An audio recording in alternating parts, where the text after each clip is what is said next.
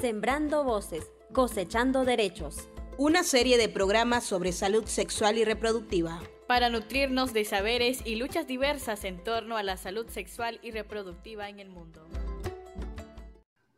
Bien, estamos haciendo un programa más de la radio de la Agencia de Comunicación Intercultural Itacat, medio que trabaja conjuntamente con la Charcha Barcelona Antirumors. Y hoy eh, iniciamos una serie de programas que hemos titulado Sembrando Voces, Cosechando Derechos, en donde hablaremos sobre salud sexual y reproductiva junto con compañeras de Nicaragua, El Salvador y Cataluña, con la colaboración de Radio Voz, eh, con la periodista Argentina Olivos, y la coordinación de Farmamundi, quienes trabajan en el proyecto Derechos Sexuales y Reproductivos, Diferentes Culturas, Mismos Derechos, financiado por el Ayuntamiento de Barcelona y cuyo objetivo es compartir saberes y luchas diversas en torno a la salud sexual y reproductiva de las mujeres alrededor del mundo. Este en concreto es el segundo programa y es la segunda parte de este segundo programa que hemos titulado El derecho a decidir, donde eh, queremos visibilizar y analizar la realidad eh, de Nicaragua sobre el derecho a decidir sobre el cuerpo de las mujeres en general y el derecho al aborto en particular, y visibilizar cómo el sistema patriarcal se ha adueñado eh, de las vidas y los cuerpos de mujeres y niñas. En esta segunda parte de este programa tenemos a Zoraida Torres Echevarría, ella es enfermera, defensora de derechos humanos y ella forma parte del colectivo de Matagalpa, y también tenemos a Machu Ara, ella es enfermera de profesión, feminista, activista y defensora de derechos humanos y también colaboradora del mismo colectivo con muchos años de trabajo. Antes de comenzar con la entrevista de Zoraida y, y Machu, vamos a pasar eh, dos testimonios que ha recogido Zoraida, dos testimonios de mujeres que se han tenido que enfrentar al aborto y que nos explican de forma anónima eh, ¿Por qué? Porque lo han hecho. Así que vamos a escuchar estos dos testimonios, son, son tres minutos y continuamos. Soy una mujer de 38 años, madre y padre para mi hijo, que me la he pasado la vida trabajando en los beneficios de patiera, escogedora, y una vida muy difícil, la cual me ha tocado muchas veces hasta decirle a mi hijo, miren, hoy no vamos a cenar o hoy no vamos a hacer un tiempo de comida porque no hay dinero o porque no hay trabajo, porque simplemente el, trabajo que yo tengo no siempre, o sea, hay momentos en que uno se queda sin trabajo o que no encuentra otro otra cosa que hacer. O sea, tengo tres hijos, este, dos van a la escuela y uno a veces ayuda trabajando. Eh, mi experiencia con el aborto fue que yo a mis 38 años conocí a una persona y pues sinceramente me endulzó el oído, me prometió cosas, yo le creí y quedé embarazada. Quedé embarazada y yo pues me estaba volviendo loca, no sabía qué hacer. Tenía la situación que si en mi casa se daban cuenta que que tenía otro hijo. O sea, es que además soy una mujer mayor, muy pobre, pero viviendo en la casa de, mi mamá con mis tres hijos. Y si yo tenía otro embarazo, era muy claro, ya lo tenía muy claro que mi mamá este, no iba a correr y no solo a mí, también a mis hijos. Entonces yo iba a ir a rodar con mis tres hijos no sé dónde. Entonces yo anduve desesperada y encontré una amiga, que una amiga me dijo, anda a tal lugar y ahí te pueden ayudar. Entonces yo decidí no continuar con ese embarazo porque realmente el hombre del cual me embaracé apenas se dio cuenta, no le, apenas se dio cuenta que estaba embarazada, no le volví a ver la cara, eh, ni siquiera sé qué se hizo pero era yo la que me quedaba con el cargo, era yo la que me quedaba con todas estas cosas que me pasaban y era mi cuerpo en el cual estaba sufriendo por toda esta situación. Y yo decidí interrumpir ese embarazo con mucho miedo, con muchas cosas en la cabeza, ¿verdad? Pero que al final lo logré y pienso que fue la mejor decisión que pude haber tenido de, de no continuar. Bueno, para mí fue muy importante eh, el sentirme respaldada, el sentirme apoyada, el sentirme apapachada. Cuando tuve un embarazo no planificado, y a esta altura tampoco lo he planificado, iba a salir de la, de la secundaria, iba a la universidad. Eh, y no es porque iba a la universidad o por, y ponerlo de excusa, no, es que no quiero, para mí va más allá va más allá. Cuando una mujer dice no es no, aunque puedas tener lo económico, que, pero si puedes mantener un hijo, una hija, ¿qué, ¿qué, te hace falta? Es que no es eso. Para mí traspasa el tema de lo económico, de, de que cuando te dicen, pero ¿con quién vas a estar cuando seas viejita? Es que no es eso. Es que, es que es una situación muy personal y exclusivamente solo nos compete a las mujeres el derecho a ser madres o no. No, es que, es que no, yo, yo a estas alturas tampoco, tampoco lo he querido. Lo sigo defendiendo, el derecho a decidir, me sigo reivindicando, eh, sigo posicionada ante este tema, que es un tema de las mujeres, pero que también es un tema que, que duele, que es triste porque en este país está penalizado. El solo hecho de sentirme respaldada, acompañada, vuelvo a decir, el no juzgada, el llorar junta con mis hermanas, porque sí, eh, es una cuestión de que sorprende, pero que también tienes que ver cómo solucionar, porque es difícil, es difícil en este país y más cuando sos de las zonas rurales, todavía es más complicado. Bien, pues muchísimas gracias, eh, Zoraida y Machu, por estar aquí en este programa con nosotras. Buenas tardes, mucho gusto. Buenas tardes. Un placer. Buenas tardes. Un placer, mucho gusto, pero sí, mucho gusto. Aquí estamos a la orden. Bien, gracias por, por, darnos la oportunidad de participar en, en, estos programas tan importantes que están haciendo. Ustedes. Gracias. Gracias, Zoraida. Eh, vamos a comenzar eh, preguntándolos. Pues comenzamos esta pregunta para Zoraida. Eh, para que nos expliques cuál es la situación del derecho a decidir eh, sobre el cuerpo de la mujer actualmente en Nicaragua. Soraya. Sí, a ver, de, de, como historia, desde que se penalizó el aborto terapéutico en Nicaragua, que nos dimos cuenta así por accidente porque se puso el aborto como en, en cuestiones políticas, eh, nosotras hemos, hemos, hemos hecho todo un trabajo de que eh, de, decimos que desde el 2006 que se penalizó el aborto y que nosotros ni sabíamos que teníamos esta ventana, esta posibilidad para las mujeres, nos dio la oportunidad de hablar del aborto y poder explicar a las mujeres qué es un aborto, cuándo el aborto es espontáneo, cuándo es inducido, y eso fue maravilloso el que pudiéramos compartir con muchas mujeres. Pero nosotras, nosotras llevamos más, más de, de 15 años con un aborto penalizado, porque así lo decidieron eh, el gobierno de turno, que en este caso es el Frente Sandinista, con la Iglesia Católica. Lo decidieron penalizar. Ninguna forma de, de, de, de aborto en Nicaragua porque eh, ah, tendrían eh, cárcel eh, la persona que se está haciendo el aborto como la persona que está acompañando o ayudando a que sea un aborto. Entonces, esto ya quedó eh, desde hace 15 años que estamos en este en esta situación. Por lo tanto, eh, nosotros no tenemos ninguna alternativa de que las mujeres que, quieran decidir, que hay pocas mujeres que deciden sobre su cuerpo, pero que quieran decidir interrumpir un embarazo, esto no, no hay lugar aquí, no hay, no hay posibilidades. Eh, ¿Y a qué te invita esto? A hacer las cosas clandestinas, a hacer las cosas escondido.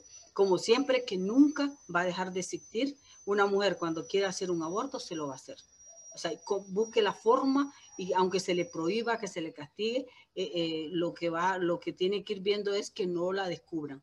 Por eso los miedos de que si una mujer sangra o una mujer le pasa algo o una mujer tiene un aborto incompleto, por lo menos todavía, voy a ponértelo entre comillas, puede ir al hospital para que la atiendan.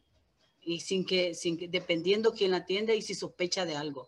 Pero en abortos incompletos te pueden, te pueden este, atender. Pero eh, que una mujer va, va, a tener un aborto terapéutico, eso es inconcebible. O sea, tuvimos la experiencia ahorita de hace dos, tres meses de una muchachita de 23 años con un embarazo que, que el feto no tiene cabeza. Fue diagnosticado y todo lo que vos querrás y todo, pero no se ha hecho nada. Ahí está la muchachita esperando la fecha probable de parto eh, para, para cuando le toca. Y para mí esto es como, esto tiene que esto es una cosa eh, inconcebible, o sea, no, no se puede pensar que una, podemos dejar a una persona así esperando hasta que, hasta que nazca un feto. Entonces, oportunidades no tenemos, está penalizada en su totalidad y, y no tenemos oportunidad. Entonces, lo que sí no puedes perseguir es la gente que clandestinamente busca cómo resolver un embarazo que no lo tiene planificado. Eso sí. No solamente hablamos de la penalización o de la criminalización legal, sino también cultural. ¿Nos puedes hablar también de esto? Sí, eh, vos sabés que a las mujeres, a las mujeres se nos, se nos del solo el hecho de abortar, eh, somos asesinas. Ya, ya, ya se nos dice, eh, esta es una asesina, es, es señalada, pero también somos señaladas por, por, por, todos, ¿no? Por un gobierno, por los medios de comunicación que no van a lo profundo, por las iglesias, o sea, por, por la gente que también eh, te, señala de cómo esto, entonces por eso se cuidan, porque la presión social vale mucho y sobre todo lo, lo religioso, el castigo que puedes recibir por hacerte un aborto porque no, no, no hemos recibido eso. Se nos ha dicho toda la vida eso, que esto, es, que esto es horroroso, que esto es pecado, que esto no se tiene que hacer, que la vida solo la quita Dios. Y nosotros no podemos, y, si entramos en esta discusión de la vida, así no terminamos. O sea, no, no nos quedamos como un derecho. Yo tengo un derecho. Este es mi derecho y se me respeta. Entonces, y esto es lo que queremos decidir. Queremos decidir que las mujeres decidan si quieren hacer un aborto en condiciones independientemente de, lo que piensa esta sociedad y todas estas cosas, pero es mi derecho. Pero esto sí pesa mucho. Yo, yo lo considero que pesa mucho. lo social y toda la, gente que se ve involucrada en esto pesa mucho. Porque las personas que estamos trabajando, como las organizaciones feministas, las organizaciones que, tenemos, que defendemos el derecho y el decidir y que el cuerpo es nuestro, y yo, yo digo lo que, lo que quiero de mi vida, estas personas estamos en esto, pero siempre también se nos tilda. Y a nosotros también se nos señala, ¿oíste? De abortistas, de, de promover, de todas estas cosas, que, que, que yo eso ya, a mí, a mí eso ya a mí ya me resbala. Ya eso no, no, no, no, no, me, no me afecta. Yo estoy por el derecho y punto. Sí. Gracias, Zoraida. Eh, esta pregunta es para Machu. Un poco hablábamos de las consecuencias penales, personales, eh, sociales, ¿no? Del hecho eh, que las mujeres te, decidan abortar en este caso o, tengan que hacerse un aborto eh, terapéutico, eh, ¿podrías por favor eh, hacer como una comparación, ya que tú conoces las realidades entre Nicaragua y la legislación española o la realidad española, Machu? ¿Cómo no? bueno, no todo es, ha sido fácil, ¿no? O sea, el derecho a decidir ha sido una de las reivindicaciones pues, más antiguas del movimiento feminista y del movimiento de mujeres aquí en España. De hecho, el, aborto en España es legal desde el 1985, o sea, no, es, no nos vamos muy, muy largo, y siempre con unos supuestos. Sí estaba aceptado en caso de violación, limitaban las semanas y en caso de malformaciones fetales. Pero en el 2010 sí que se aprobó la ley de españolización del aborto inducido, ¿no? Entonces ahí se amplía porque entonces ahí uh, se permite el, interrumpir el embarazo hasta las 14 semanas por decisión propia y se puede ampliar hasta las 22 en caso de que haya una causa médica que lo justifique. ¿no? Eh, hay, hay avances en cuanto a que menores pueden pueden abortar sin consentimiento de, los padres, siempre que justifique que esto le va a suponer un, mayor problema, aunque se pide que sí, que al menos uno de los dos pues lo, sepa, ¿no? Y también que se garantiza realmente un acceso, un acceso efectivo a, la prestación sanitaria, Entonces, de hecho, una mujer puede acudir a un centro de salud público y plantear, entonces, bueno, si hay alguna objeción de conciencia, pues la referirán a otro profesional que sí la pueda atender, ¿no? Y hay información y demás. Eso no quita que, eh, es verdad, no está, no está penalizado, pero que hay los grupos providas que siguen acosando y de hecho pues se ponen delante de las clínicas donde ya se conoce que, que sí, que practican eh, abortos, pues que aun siendo legal, ¿no? Entonces se, eh, se, se, ponen delante, acosan a las mujeres que van, les llaman las llaman asesinas, eh, van con una furgoneta con ultrasonido para hacerles un ultrasonido y demostrarles que, bueno, que el feto tiene vida y todo eso, ¿no? Entonces, claro que hay también, mm, y justo hoy, a mediodía, estaba oyendo que, bueno, yo vivo en Cataluña, eh, Cataluña tiene cuatro provincias y justo hoy en Lérida, en un hospital, han empezado, habrían la posibilidad de poder interrumpir el embarazo, porque hasta ahora las mujeres de esta, de esta provincia tenían que ir pues, a Barcelona o a otro lugar, ¿no? Y hoy lo daban como noticia, justo hoy a mediodía, ¿no? Que digo, estas casualidades que justo estoy, nunca veo este canal y, y lo, y lo decían, ¿no? Entonces, claro que son cosas que, que, pues eso, que llaman la atención también porque aunque sí, y realmente, pues bueno, está en el debate, no está criminalizado, pero siempre, pues eso, hay unos sectores de, de la población y, bueno, pues en, en, nuestro caso, la extrema derecha es la que, a la que puede, pues, unida mm, de la Iglesia, que fue el pacto que en Nicaragua no era derecha, en principio estábamos en un gobierno progresista, pero claro que la penalización total del aborto en Nicaragua fue un pacto del gobierno con las iglesias, tanto católicas como, como evangélicas, ¿no? Fue un modo de, de demostrar el arrepentimiento de los gobernantes y decirles, bueno, aquí todo va a ser lo que digan, ¿no? Aunque ahora están otra vez a matar pero en aquel momento sirvió y fue un, una moneda política. Gracias, Machu.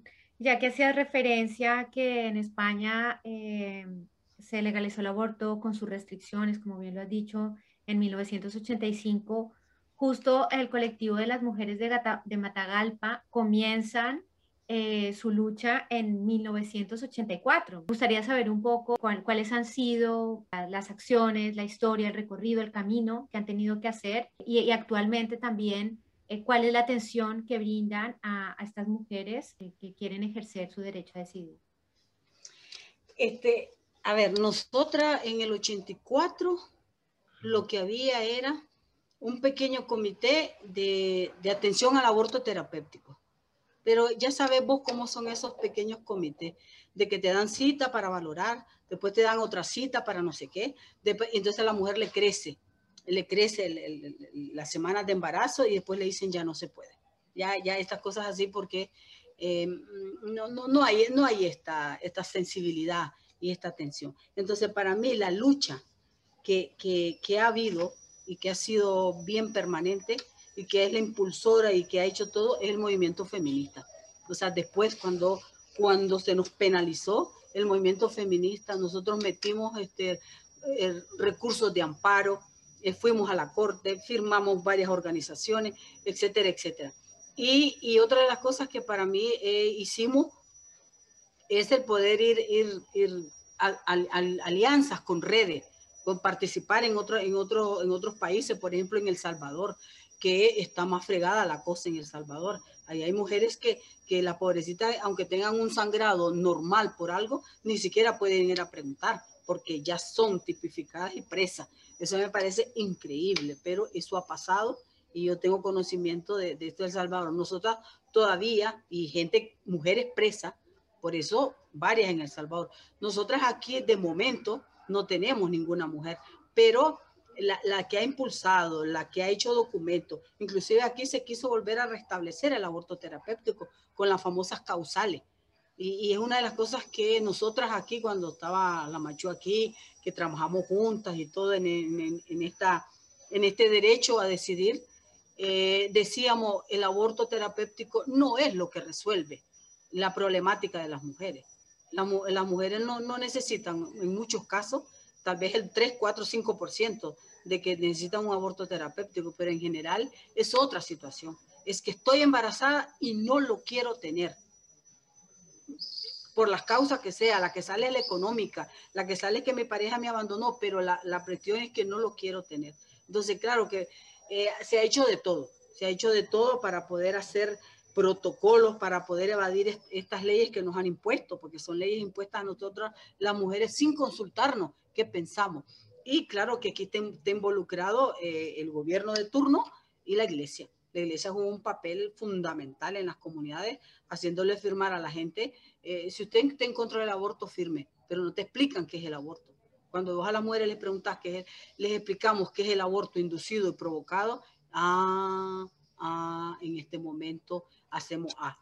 Y así hubo una cosa, pero eh, nosotros somos el, las, casi las políticas, los protocolos, los plantones, las marchas, todo lo que se ha hecho impulsado por el movimiento feminista para poder eh, revocar un poco esto que no hemos, no hemos hecho nada. Estamos penalizadas y estamos sin tregua. Y ahorita ya está puesto, eh, eh, ahorita como van a haber elecciones, también ya está puesto. Ya, ya, ya se está, como dice la Machu, miré las noticias, y que ya está, que están hablando que el aborto y que ya se están meneando, ya, ya, ya están pronunciándose que la vida, no sé qué, la vida. Claro, esto no se, este, este, derecho de nosotras no se debe poner ahí. Para mí no se debe poner, es nuestro derecho de nosotras las mujeres, somos nosotras las que parimos. Es este cuerpo, este cuerpo es mío y yo decido. Gracias, eh, Sí, Machu. Sí, quería, quería añadir de que antes de que se penalizara totalmente el aborto en Nicaragua, cuando existía el, supuesto del aborto terapéutico, ya el movimiento de mujeres ya quería hacer reformas, porque claro, existía el aborto terapéutico, es verdad que se necesitaba el comité y demás, pero claro, una de las condiciones que ponían era consentimiento del cónyuge, mm. el aborto terapéutico, consentimiento del cónyuge y eh, la intervención de tres facultativos. ¿no? Entonces, claro, esto ya de por sí, mm, es verdad, existía la figura legal de que existía el aborto terapéutico, pero era una traba enorme. ¿no? Primero, por las relaciones que hay, eh, si se supone que es un aborto terapéutico, que pito toca el cónyuge ahí para dar permiso. Y luego, pues estos tres facultativos, donde encontrabas tres facultativos especialistas en zonas aisladas de montaña y demás, ¿no? Y ahí empezó la reivindicación del movimiento de querer cambiar estas causales. Ahora ya con toda la penalización y demás, claro que una posición que tenemos los feministas es que, claro, que no se necesitan causales. No necesitamos permiso de terceras personas. Lo que, lo que se tiene que reivindicar es que realmente la, la, autonomía de las mujeres y la capacidad de decidir que tenemos nosotras sobre nuestra vida y sobre nuestros cuerpos. No necesitamos que sea otro, ni necesitamos una causa, es, que es la reivindicación del derecho a decidir. ¿no? Por eso nosotras como colectivo siempre eh, eh, dividíamos mucho, ¿no? Es decir, bueno, ojo, el, aborto eh, o el aborto terapéutico no es la, reivindicación que necesitan las mujeres cuando quieren interrumpir un embarazo. El aborto terapéutico, y la misma Organización Mundial de la Salud dice, ¿no? tendría que estar en todos los países, porque ya es una cosa de salud pública. Entonces, eh, Claro que es un derecho, pero una cosa de decir, bueno, estamos hablando de unas situaciones en que fetos incompatibles con la vida, enfermedades graves que ponen en riesgo la vida de las mujeres. Entonces, claro, el aborto terapéutico, eh, independientemente de, cultura, de ideología política, religiosa, tendría que estar ya algo, pero bueno, superado. Entonces, claro, cuando empezó toda la penalización del aborto, incluso el terapéutico, claro que ahí había grupos que decían, bueno, reivindiquemos al menos que nos dejen el terapéutico, ¿no? Pero, pero claro, o sea, el verdadero derecho a decidir no es el aborto terapéutico, es el aborto voluntario, ¿no? Entonces, claro que en, en, en eso es como decir, bueno, no necesitamos, ¿no? El, el por qué. Es cierto que, eh, preguntabas cómo atendemos nosotras a las mujeres si una mujer venía con una solicitud, sí que hacíamos, porque bueno, hemos hecho muchas investigaciones y para poder hacer análisis, de poder saber cuáles son los motivos, qué perfil tiene una mujer que decide esto, varias cosas que hemos podido sacar. Y claro que les preguntábamos, ¿cuál es, por qué quieres interrumpir el embarazo? ¿no? Entonces, claro que eh, como derecho, como tal, claro que costaba de, de reconocerlo, ¿no? O sea, era bueno, pues motivos económicos, la mayoría de inestabilidad de la pareja, no me siento bien sola de llevar adelante esto, si eran chavalas jóvenes, pues mis padres eh, puede ser que me, que me castiguen, que me echen de casa, voy a perder los estudios, voy a perder el trabajo, ¿no? Pero reconocerlo con decir, porque es mi derecho, o sea, no tengo por qué tener, no me tiene, es igual que me haya fallado el método anticonceptivo, no, simplemente es un embarazo que yo, porque es mío, decido que no quiero tenerlo. Y esto es lo que se reivindica realmente que, que, que, que podamos lograr, ¿no? Ojalá pudiéramos, podamos lograrlo y afortunadamente pues sí hay pasos, ¿no? Hay pasitos de, de, de, lugares en que sí que lo logran. No, y por eso las mujeres, perdone, solo para terminar, y por eso las mujeres, este derecho de decir, es mi derecho, por eso, por eso cuando queremos plantear que tenemos un embarazo que no está planificado, primero que no hayamos cómo plantearlo, no hayamos la palabra. Ay, que mire que yo vengo a consulta, pero, mire que lo que le quiero decir es delicado, pero, pero es, es como buscar, como, como damos vuelta, pues.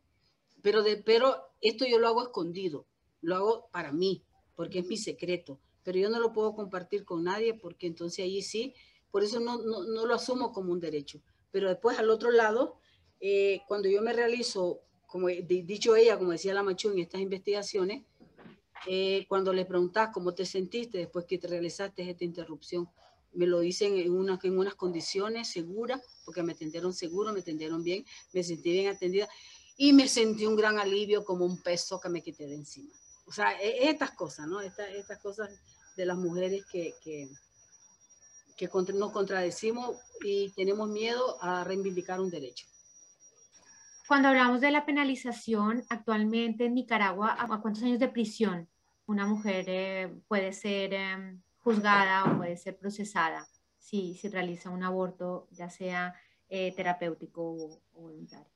Habla, habla de hasta seis años de prisión eh, para las dos partes, ¿no? La, el, el, hechor, es la mujer y el, y el que le está apoyando.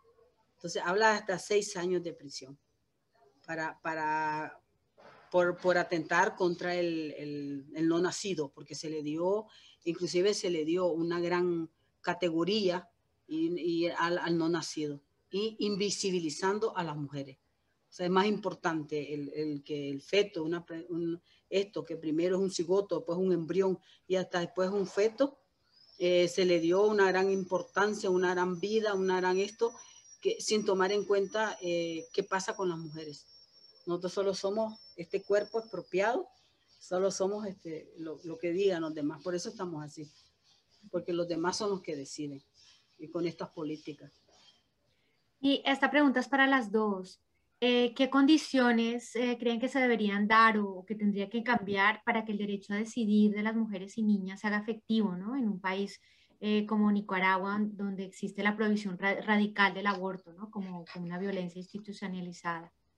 Bueno, yo, bueno, ¿quieres machucito? No, no, no. no yo pienso después, que, que, los gobiernos tienen que asumir. Para mí, un gobierno tiene que asumir y tiene que haber cambio en su mente y en sus políticas. Para nosotras las mujeres. A nosotras nos, tienen, que, tienen que ofrecer, como dice, eh, un aborto eh, que la mujer lo decida y en condiciones. Y tiene que ser gratuito para mí eh, es pedir mucho, es una utopía, pero eso queremos, la mujer. Otra cosa que para mí, así como protege a una, así te voy a hacer la comparación, así como protege a una niña de 12 años, de 13 años, que es abusada, porque aunque la niña se haya acostado con alguno, un chavalo de 22 años, una cosa así, esa niña fue abusada, porque la ley dice, una menor de 14 años es una abusada sexualmente. Pero a esta niña sale embarazada, esa niña tiene que continuar con ese embarazo. Entonces el Ministerio de Salud la, la toma y la, y la lleva a todos los programas aquí, allá, para que el producto salga bien. La niña no cuenta. Entonces así, también en un, en un aborto en que tenemos derecho y que la mujer, esta niña para mí es un aborto terapéutico. No la tendríamos que dejar parir con 13 años. ¿Dónde estamos entonces? ¿Qué pasa? Está, va a parir y así te voy a hablar de varias de Matagalpa. Con todo el dolor de mi alma, pero ahí las estoy viendo crecer aquella barriguita, aquella chiquita, que todas chiquitas, todas desnutridas, pero eso pasa. Para mí, otra cosa que tiene que haber es educación, información. Este gobierno no asume, este, este gobierno no, no, promueve la educación de, de, que los hombres sean responsables, de que, de que se tienen que, usar métodos anticonceptivos, de que las jóvenes tengan acceso a métodos anticonceptivos sin discriminación, sin que nadie las señale que entran a tomar. ¿Por qué? ¿Por qué? Porque no lo hacemos, porque no, al gobierno no le interesa. Y para mí, se tienen que dar información basada en la evidencia científica, no en lo religioso. No en sacarme las cosas de decir, bueno, ay, porque Dios quiere, porque esto, porque eso es lo que te promueve todo, porque no tenemos, nosotros no tenemos COVID tan, eh, lo que dice el gobierno, claro, porque es que Dios nos protege. Pero claro, en el embarazo no te protege el Señor, porque se le, se le, se le va, se le va, y tanto que nos tiene que proteger. Entonces, una de las cosas que, que siempre digo que no hay estas políticas, ni hay esta concientización, y que claro, la, la población en general tiene que cambiar, tiene que cambiar estos conceptos, esto de que hacemos, de que, de que a la gente la, la, discriminamos, la acosamos por haberse hecho un aborto. Nadie dice abiertamente yo me hice un aborto. Nadie. No lo hace. No te, no te defiende. Entonces yo para mí siento que sí y que por eso que las mujeres tenemos que tener autoestima, tenemos que tener eh, conocimiento y saber que tenemos derecho, que este cuerpo es mío. Y me, me lo creo que es mío. Y no tengo que depender yo de, de, de, los que se quieren apropiar de mi cuerpo. Si un hombre quiere que yo le para, por eso las mujeres ya no podemos seguir diciendo, ah, es que me junté con él, es que él quería que le tuviera un niño. Entonces yo salí embarazada y ahora se fue. Ah, ¿Y yo? ¿Y vos? ¿Qué, qué, qué querías vos? O sea, ¿cuándo vamos a...? Esto también lo tenemos que cambiar nosotras las mujeres hablándonos, eh, que juntándonos, eh, recibiendo otras cosas y ver qué es lo que quiero, cómo me, cómo me fortalezco yo mi autoestima. Pues, para mí se tiene que cambiar. Nosotras, sobre todo, importante. Yo me acuesto con alguien, sí, me, yo, quiero, yo me quiero acostar con mi responsabilidad. Uso mi método, pero yo no quiero un embarazo. Primero pienso yo en mí, no lo que quiere el otro. Eso, eso, eso pienso que, que tienen cosas que cambiar, pero yo no, no, quiero ser muy negativa, quiero tener esperanza, pero llevamos años de la lucha que camina feminista por, por América Latina y veo cosas que pasan en otros países, pero en este país yo lo veo muy difícil, porque a lo mejor, pero ya, ya es una de las cosas que ponen en, en, ahorita que va a haber elecciones, y usted si gana, ¿usted qué piensa del aborto? Ya lo, ya lo ponen, de claro, yo tengo que decir como candidato de que la vida, la vida es la vida, la, la vida la defiende Nicaragua, ya, ya, estamos con eso. No, no cambiamos, no, no, no, no siento yo eso. ¿Qué dice Machucito? Sí, que es muy difícil lo, que preguntas, ¿no? De alternativas cuando en el imaginario colectivo siempre se relaciona que, bueno, el aborto inducido es un crimen, ¿no? Y si partimos de esta premisa de que es un crimen y que, pues esto, las, las mujeres que, abortan son asesinas y por ello merecen un castigo tanto penal como social, pues claro que esto mm, hace que el, que el aborto nunca va a ser incorporado en, en, los debates públicos, ¿no? Porque claro, son temas eso, tan delicados que nadie se, se quiere involucrar, ¿no?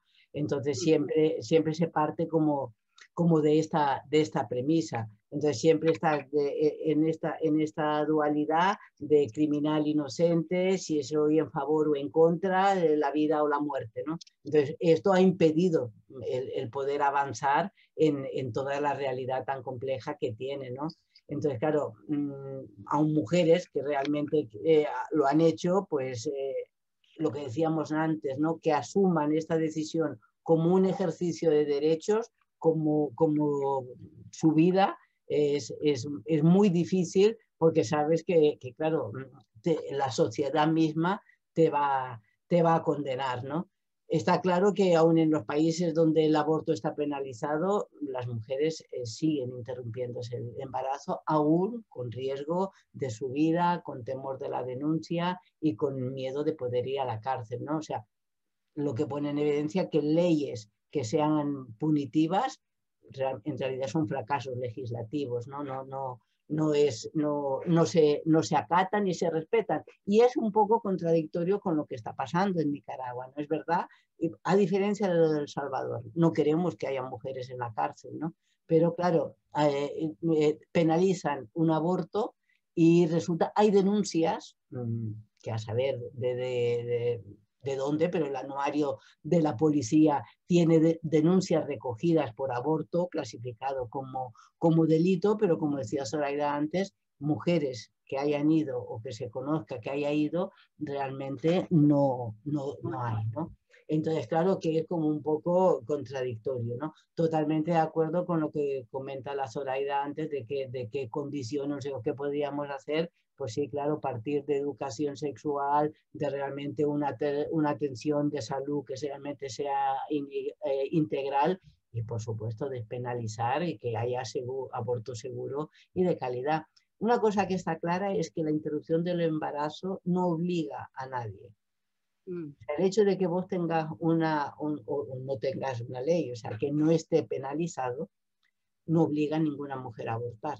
Ahora sí, ahora sí, la ley tal como está, sí que obliga a las mujeres a parir, quieran o no quieran, o una niña violada o una mujer con un cáncer, ¿no? Esto sí que obliga, pero una, una ley, una despenalización o una legalización del aborto, aún poniendo las causas que quieran, aunque nosotras siempre vamos un poquito más allá, esto no obliga.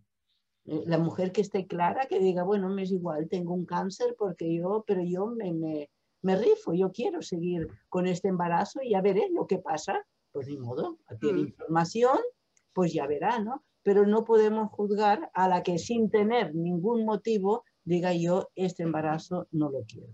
Si es mío, si es mi cuerpo, si es mi decisión, si es mi vida, ¿no?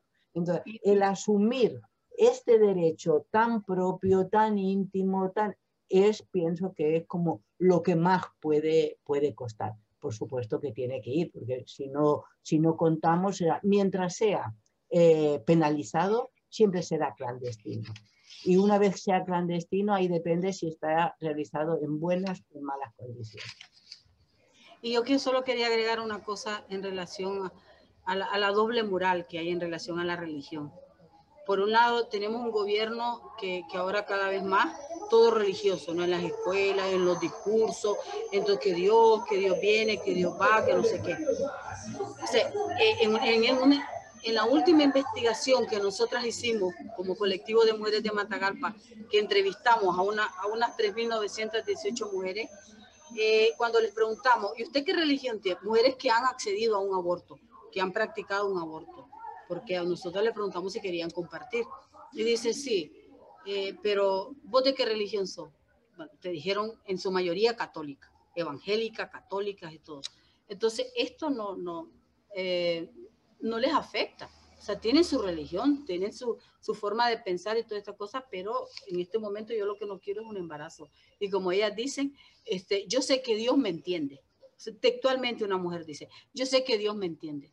La que no me entiende es la gente que me va a juzgar. Y es verdad, es verdad, porque por un lado estas cosas que, de, que, de que te obligan, pero que las leyes, estas leyes que, que, nos imponen a nosotras las mujeres, más bien nos hacen hacer cosas clandestinas y, y que se aprovechen gente de esta clandestinidad en relación a costo y en relación a que puede ser perjudicado para la misma mujer, andar a hacer eh, abortos inseguros porque esto no, no aporta a la salud de nosotras las mujeres. Zoraida, tenemos cifras de cuántas mujeres o unas cifras aproximadas de cuántas mujeres se someten a, abortos en condiciones insalubres y que ponen en peligro su salud en, Nicaragua. No, oficialmente, oficialmente no hay. No, oficialmente no. Oficialmente nada, porque incluso el Ministerio de Salud lo único que, que registra son abortos, pero no, no, no, no te especifica más, ¿no? Entonces solo pone de tantos, pues cuántos ha habido y esto, ¿no?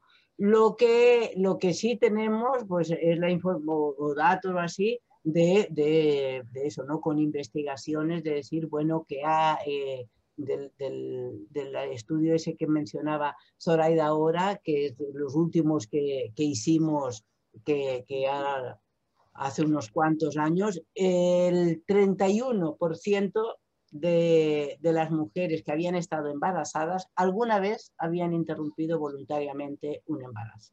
Mm. El 31%, ¿no? Y lo que es muy llamativo también, que era también unos estudios que hacíamos en el colectivo sobre el, análisis de muertes maternas en nuestro, en nuestro departamento, que era, que era Matagalpa, ¿no? Entonces esto, bueno, hacíamos cada año los análisis y luego hacíamos un, resumen de unos cuantos años. En la última que, hicimos, no salía que eh, la tercera causa de muerte materna en Matagalpa era el suicidio. Por supuesto, la primera causa en todos los lugares es la hemorragia, eh, que ahí también va a poder haber incluido alguna por ahí, alguna cuela, otra cosa. Eh, luego eran las, las crisis hipertensivas y, por último el, el este, el, eh, el, suicidio. ¿no? Entonces, claro que, mm, que la tercera causa de muerte en un departamento de Matagalpa sea el suicidio y que la mayoría de estos se hayan dado en embarazadas, en, en adolescentes y durante el embarazo, claro que es muy sospechoso de que qué hay detrás de este suicidio. ¿Qué es lo que se quiere esconder? ¿Realmente se querían suicidar por una decepción amorosa o había un embarazo? ¿no? Claro, los suicidios no están registrados como muerte materna obstétrica. Como son suicidios, pues ya lo contaban como, como aparte, ¿no? Pero claro que era algo que a nosotras sí que nos llamaba muchísimo la atención, ¿no? Entonces, claro que eh, que hayan un alto esto, un, alto porcentaje de, muerte materna. Por eso no a la pregunta tuya, ¿no? que decías registros de abortos inducidos, menos ahora, ¿no? A menos ahora. O sea, lo único que podemos hacer es esto, los estudios que nosotras en nuestro departamento o de las mujeres que venían, que, bueno, preguntábamos, ¿no? Preguntábamos, ¿y tú en algún momento de tu vida algún embarazo no era deseado? Si das un ambiente tranquilo, de confianza, que dices, no, aquí no va a salir tu nombre ni nada, es simplemente pues que nosotros hacemos estudios para eso, entonces nos salen, por ejemplo, estos datos. ¿no? O sea, claro que es una realidad y que se, bueno, es una realidad como por las cifras que da la OMS o que dan los movimientos de, la, red de derechos sexuales reproductivos, o sea, que, claro que la mayoría de, de, los millones de abortos que se realizan en el mundo pues hay un porcentaje altísimo que son, que son abortos voluntarios o abortos inducidos. Sí, simplemente lo preguntaba porque Sara, en la entrevista que hizo recientemente eh, con las compañeras del Salvador, mm, me, hablaba de, un estudio que se había hecho en Centroamérica y que a partir de ese estudio ellas podían determinar que al menos habían unas 35 mil mujeres ¿no? en El Salvador eh, que se habían practicado un aborto en esas condiciones. Eh, un poco para ir ya cerrando, eh, algo de lo que se ha hablado así, pero que no se ha concretado mucho, son eh, todas estas redes feministas o, de apoyos de otros movimientos sociales con las que en, concreto el colectivo de mujeres de, de Matagalpa han podido colaborar, crear red o organismos internacionales también donde se, donde se, se ha tratado de hacer incidencia política en este tema. Eh, pues me gustaría saber si, si, tienen en mente alguno. O sea, nosotros hemos tenido eh, coordinación con otra con, con la red de, salud sexual reproductiva, que nos hemos dado cita para hablar de la situación del aborto en Nicaragua, eh, todas estas redes de, de, pronunciamientos que hay en relación a apoyar iniciativas que el movimiento de mujeres haga. O sea, últimamente, en estos últimos dos años, eh, nosotros somos como colectivo eh, fundadora de la campaña 28 de septiembre, o sea, de que, la que dice aborto para todas las mujeres que decidan, decimos, porque venimos trabajando hace mil, miles de días, para decirte no de años. En el 94, que estuvimos en el Cairo, eh, fue la primera vez que sacamos el aborto derecho a decidir, que es donde sale una mujer con un embarazo y una sin, que, que me gusta mucho y, esto ya, ya daba revuelo, pues ya hay una de las cosas, pero nosotros hemos, pues, siempre hemos puesto el tema eh, eh, en la mesa, ¿no? Porque a veces también se dice, bueno, ahorita no es el momento, después en otro momento, no. De momento siempre vamos a ir a buscar un momento y vamos a hablar del tema. Entonces, somos parte de redes, de, la red, de las redes de mujeres, del movimiento feminista y, y, que con estos últimos acontecimientos que nos han pasado de, en Nicaragua, que tiene que ver con, la, con las condiciones sociopolíticas de este país, lo que pasó y con ahora con el COVID, pues estamos un poco como reorganizando, ¿no? O sea, más que todo las redes van en función de otras cosas, de vigilar los derechos humanos, las cosas que están pasando en contra de nuestros derechos, viendo toda esta situación de, de las ONG, cómo estamos funcionando, cómo estamos trabajando, que, que ahora estamos hablando de todo esto, yo no sé si que, que, este futuro es incierto, cómo vamos a seguir trabajando. Pero sí que pertenecemos a las redes, pero ahorita estamos solo en, el, en, en la red, somos, somos parte también de la red latinoamericana y el Caribe. Para ahorita en mayo que se hace toda esta parte de la salud de las mujeres, estamos asumiendo ahorita con la red de mujeres contra la violencia, vamos a hacer un encuentro virtual para hablar de, este, de, de estos temas, de, de, cómo estamos las mujeres, etcétera. Pero sí que estamos promoviendo, eh, insertándonos y promoviendo donde podemos. Y reorganizándonos, porque te digo, con todas estas cosas que hemos tenido, desde nos hemos, nos hemos disparado atender una cosa y dejamos una, pero nos vamos, nos estamos organizando. Gracias, Zoraida. No sé, Machu, si quieres agregar algo sí, más. Yo pienso que, que bueno, la, la, campaña 28 de septiembre ha sido pionera. Eh, claro. Surgió en América Latina en los 90 y si bien recogía y recoge un montón de, de organizaciones y grupos y redes y países, se ha ido extendiendo, ¿no? Entonces ya la campaña ya pues en España también está, en otros países de África, ¿no? Entonces claro que, que, que es una estrategia que realmente mmm, nació para eso, ¿no? Para, para exigir las condiciones para que el aborto fuera seguro y con, y con calidad. Y cada año, el 28 de septiembre, es una fecha, un hito histórico ya aquí, ¿no? Entonces se, se, se, celebra en el sentido de reivindicación y cada año, pues bueno, en base a, a, datos que hay y bueno, ahora con lo de la pandemia, pues también, como dice, ¿no? Que, que, que claro, sea como se ha desviado cuando no podía ser, ¿no? Pero bueno, pero en eso casi siempre ya suele ocurrir, ¿no? Que los derechos de las mujeres quedan, quedan postergados para, para, otras, para otras cosas, ¿no? Entonces, sí, en realidad, para sí. de Machucita, solo para decirle que tiene razón, que en el sentido de que ya somos parte de esta campaña. Eso es lo que decía.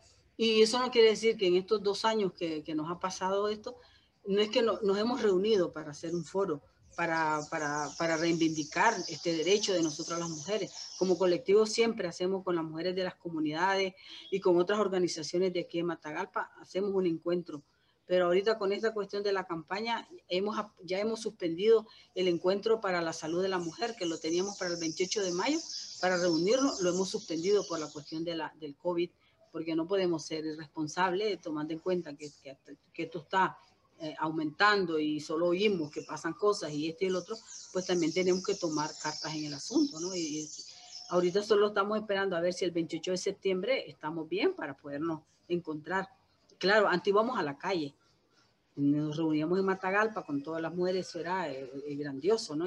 Con otras organizaciones del movimiento de mujeres íbamos a la calle, pero ya sabes que ahora ya no podemos, con costo, lo hacemos dentro de un edificio y eso que vigilada. Pero pues... una, una, cosa que, que, quería añadir es de que el, el hecho de que penalizaran el aborto también lo, lo, puso en el debate público en Nicaragua, ¿no? Porque eso, si bien existía el aborto terapéutico, muchos ni lo sabían. O sea, porque como era una figura así que, que bueno, esto ahí está, y, y, tampoco era que se utilizara tanto por, por los requisitos que se pedía, pero sí que al menos nos permitió, y nosotras lo valorábamos, ¿no? el poder hablar directamente, aunque era un tema que como derecho sexual reproductivo lo hablábamos, pero claro que permitió mucho más el poder eh, plantearlo y que las mujeres expresaran, ¿no? Y que se posicionaran sobre todo. ¿no? Entonces, claro, muchas mujeres, y que trabajamos mayoritariamente con mujeres de ambientes rurales, con límites de, alfabetización, entonces el reconocerlo, ¿no? O sea, ahí sí que fue, fue importante porque eh, eh, veían como la, la, la, sustancia, ¿no? Es decir, eh, es cierto, ¿no? Esto es un derecho y, y, reconocer, ¿no? Pues yo, mi primer hijo, estuve muy ilusionada, pero cuando me venía uno detrás de otro, claro que ya lo pensaba de otra manera, ¿no? Entonces sí que permitió el, el, poderlo hablar y que, y que salga eh, eso, por ejemplo, pues buscas y ves que a tantos años, son 15 años ahora ya de, de la despenalización, todos los recursos que se pusieron ahí siguen, no han, no han, hecho ninguna contestación, ¿no? Pero al menos cada año se sigue como reivindicando esto y saliendo a la palestra. Pero también, como decíamos, claro, ya está y sabemos que, que aunque no tendría por qué ser un tema electoral, eh, lo ponen electoral y, claro, eh, se tienen que, que, pronunciar. La conferencia episcopal ya ha dicho que, que, bueno, la vida es lo primero y por los otros pues también. La, la oposición eh, se está también dividiendo porque hay temas que no, no, se van a poner de acuerdo, pero eso las feministas ya lo sabíamos. Esto ya sabíamos de que esto es un, un tema que nos va a tocar pelear y pelear y pelear porque, porque bueno, en un, en un país también tan mariano, pues realmente va a costar mucho y va a ser siempre algo. O sea, la Iglesia lo sabemos cuál es la postura. La Iglesia no lo va, no, la, no, no lo va a aprobar nunca, pero un gobierno progresista esperas que sí. Ni la quiero cambiar a la Iglesia. ¿Qué quieres cambiar? Bien, eh, Machu y Zoraida, yo creo que, yo creo que ha sido una, una primera buena aproximación a lo que está pasando en, en Nicaragua eh, sobre el tema de los derechos reproductivos sí, sí. y sexuales de las mujeres. Eh, vamos a continuar haciendo programas, ¿no? En esta serie que hemos titulado Sembrando Voces, Cosechando Derechos. Y pues simplemente agradeceros vuestro tiempo, eh, vuestra lucha, vuestro activismo, eh, la profesión que habéis escogido también para ayudar a, a, a tantas mujeres. Y, pues muchísimas gracias. Igualmente. De nada, la gracias y, y a, como se dice en Nicaragua, a la orden. Exacto. Muchas gracias a vos también. Gracias, gracias a bueno. todos. Sembrando voces, cosechando derechos. Una serie de programas sobre salud sexual y reproductiva para nutrirnos de saberes y luchas diversas en torno a la salud sexual y reproductiva en el mundo. Organiza Farmamundi. Con la colaboración de Radio Voz, Radio Icatat y Asparinco. Con el apoyo del Ayuntamiento de Barcelona.